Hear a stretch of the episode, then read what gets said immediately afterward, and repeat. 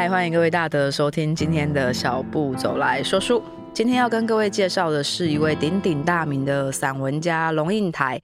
他在戒严还没解严的时候呢，就写了《中国人，你为什么不生气》啊，写了很多评论当时政府的文章，后来都收录在他的散文《野火集》里面。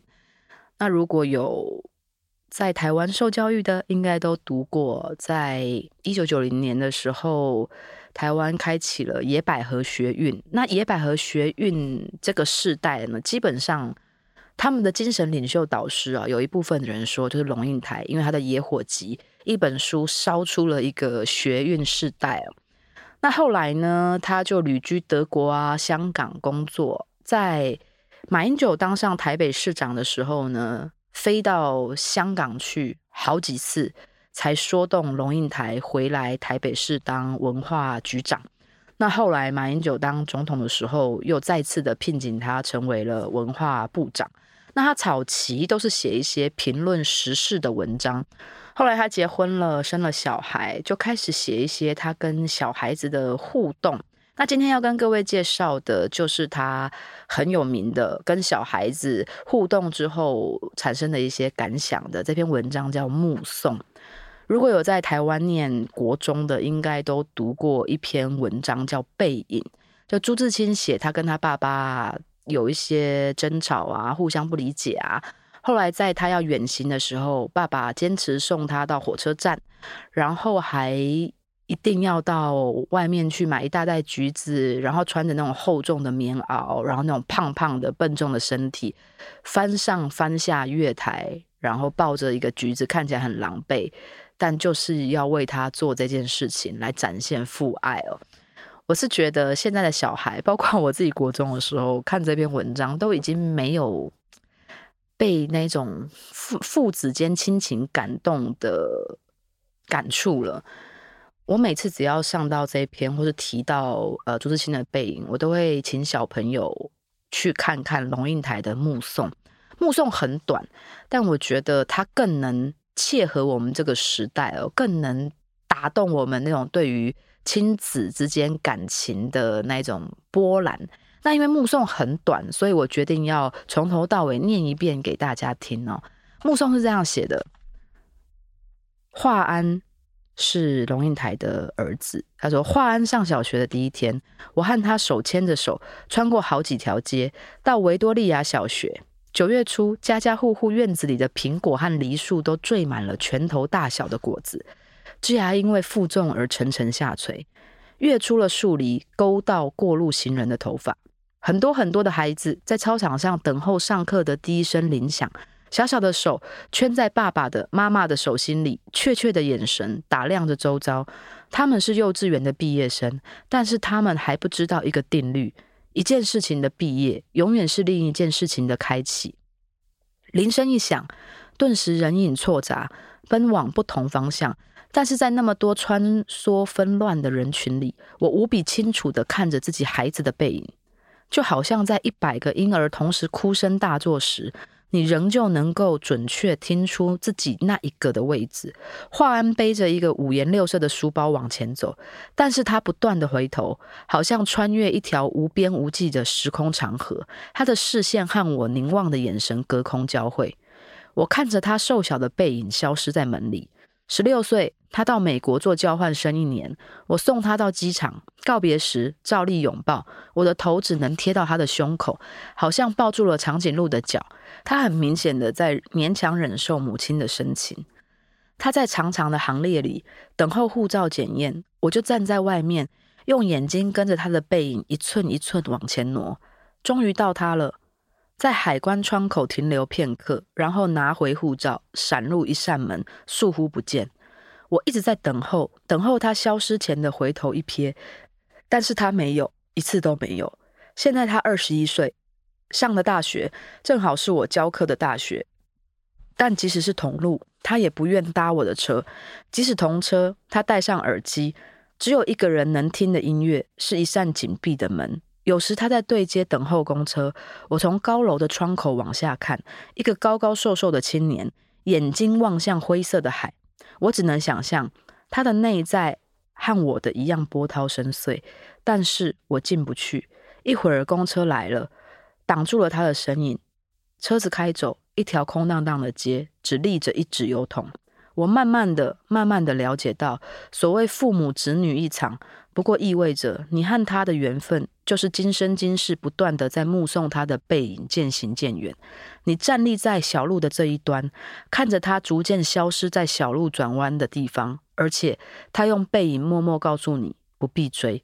我慢慢的、慢慢的意识到，我的落寞仿佛和另一个背影有关。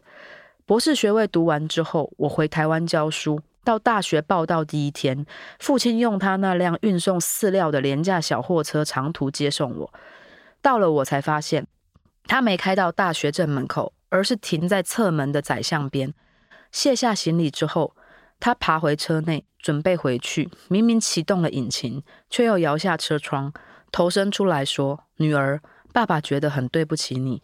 这种车子实在不是送大学教授的车子。”我看着他的小货车小心地倒车，然后噗噗地驶出巷口，留下一团黑烟，直到车子转弯看不见了，我还站在那里，一口皮箱旁。每个礼拜到医院去看他，是十几年后的时光了。推着他的轮椅散步，他的头低垂到胸口。有一次，发现排泄物淋满了他的裤腿，我蹲下来用自己的手帕帮他擦拭，裙子也沾上了粪便。但是我必须就这样赶回台北上班。护士接过他的轮椅，我拎起皮包，看着轮椅的背影在自动玻璃门前稍停，然后没入门后。我总是在暮色沉沉中奔向机场。火葬场的炉门前，棺木是一指巨大而沉重的抽屉，缓缓向前滑行。没有想到可以站得那么近，距离炉门也不过五公尺。雨丝被风吹斜，飘进长廊内。我掠开雨湿了前额的头发，深深深深的凝望，希望记得这最后一次的目送。我慢慢的、慢慢的了解到，所谓父母子女一场，只不过意味着你和他的缘分，就是今生今世不断的在目送他的背影渐行渐远。你站在小路的这一端，看着他逐渐消失在小路转弯的地方，而且他用背影默默告诉你不必追。哇，念完了。的确是一个很短而且很有韵味的散文。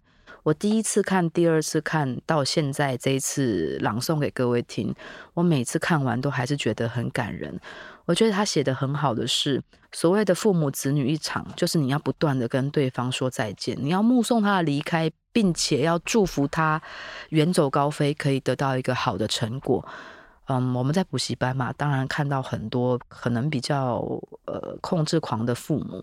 那你越是舍不得孩子离开，抓得越紧，反而会反效果，会让孩子越想消失在你的世界里面，而这种悲剧是永远不会结束的。所以我看到龙应台这篇文章的时候，我非常的有感触，而且我也很敬佩他有这么大智慧，可以这么快就领悟到所谓父母子女一场，就是你要。不断的目送他离开，并且你要满怀开心，不能有一些舍不得或是一些情绪勒索，要求他留下来，因为这样子就反而会让这个关系变得难以存在。那龙应台虽然从时事评论家出身哦，但他后来可能年纪渐长之后，当了文化局长，当了文化部长。当然啦，人不可能面面俱到，所以也有一些批评反对的声浪出现。那我今天录音的当下是四月二十号，跟上一集是同一天录的，所以各位应该听得出来，我的声带还是跟上一集一样在发炎中，而且可能因为刚刚已经录了一集了，所以现在鼻音越来越重，就是 那个发炎的迹象又越来越明显了。他在前几天又。出了一个新闻，那在网络上也是闹得沸沸扬扬哦。龙应台在前几天投书《纽约时报》，说台湾还没有遭受到北京的任何实质上的武力攻击，但我们的社会已经在分化了。他说，因为他跟他的朋友聊天呢，说中国还没有对台湾有实际上的武力攻击，但台湾的社会就已经。分裂了，已经分化了。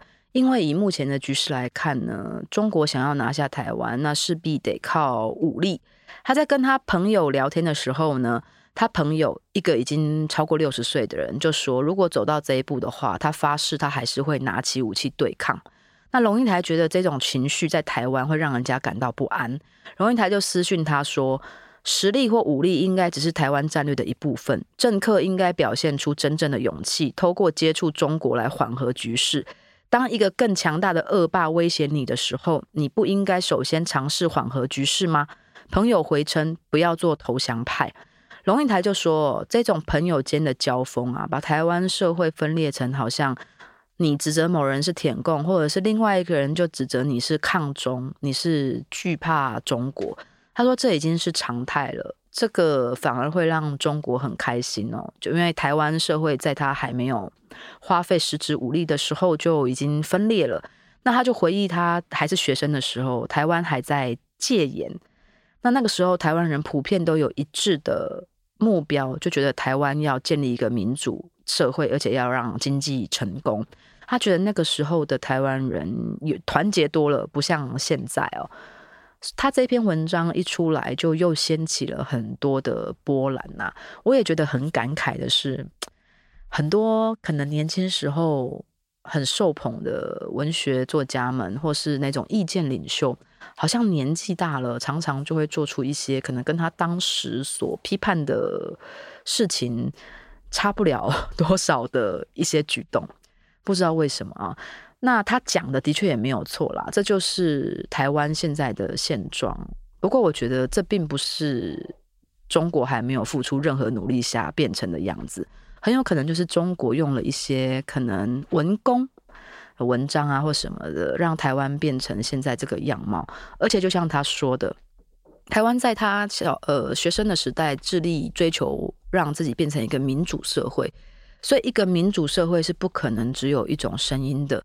那他的学生时代只有一种声音，那是因为那个时候还在戒严呐，不允许有其他的声音出现，要不然就会遭受到一些不测，不是吗？那当然啦，大家都会有大家的意见，这才是民主社会最值得大家去鼓励跟追求的样貌。所以他提出来的这一个。文章跟意见，不知道大家觉得怎么样？那如果你有兴趣的话，可以上网把它查出来看一看。那如果有什么意见，也可以留言分享给各位其他的听众，还有我。那谢谢今天的收听。那抱歉，今天这一集的鼻音更严重，就喉咙的状况更严重。下一次我会调养好自己的身体，再跟大家见面。谢谢各位大德的收听，拜拜，下礼拜见。